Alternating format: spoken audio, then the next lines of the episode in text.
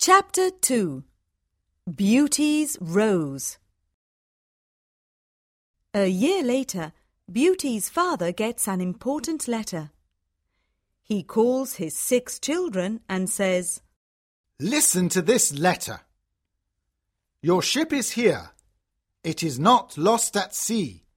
Please come to the port.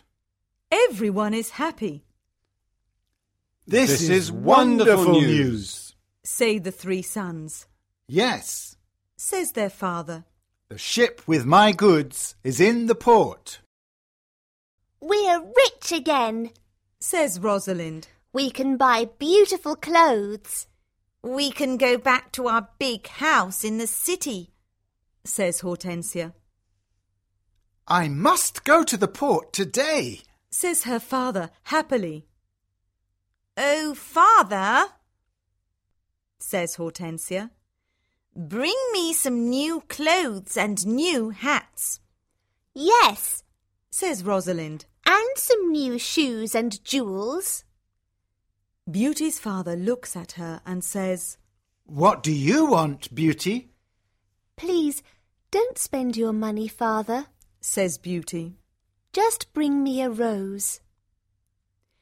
Beauty's father gets to the port and finds his ship, but there are no goods on it. It is empty, What bad luck! he says angrily.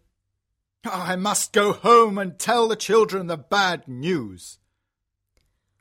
On the way home, he crosses a big forest. It is snowing and windy. He is lost, Where am I? he thinks.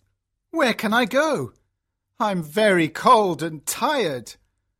He hears some wolves and he is afraid. Suddenly, he sees a big castle in the forest, and there are lights in the windows, Oh, good. he thinks. Perhaps the people in the castle can help me. He takes his horse to the stable near the castle. He knocks on the big door of the castle, but no one answers.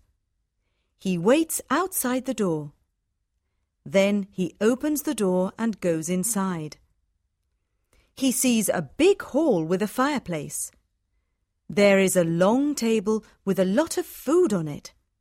He is cold and sits near the fireplace, How strange. he thinks. There's no one here.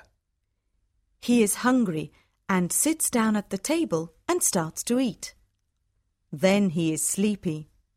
He finds a warm, comfortable bed and falls asleep. The next morning, he finds some new clothes near his bed.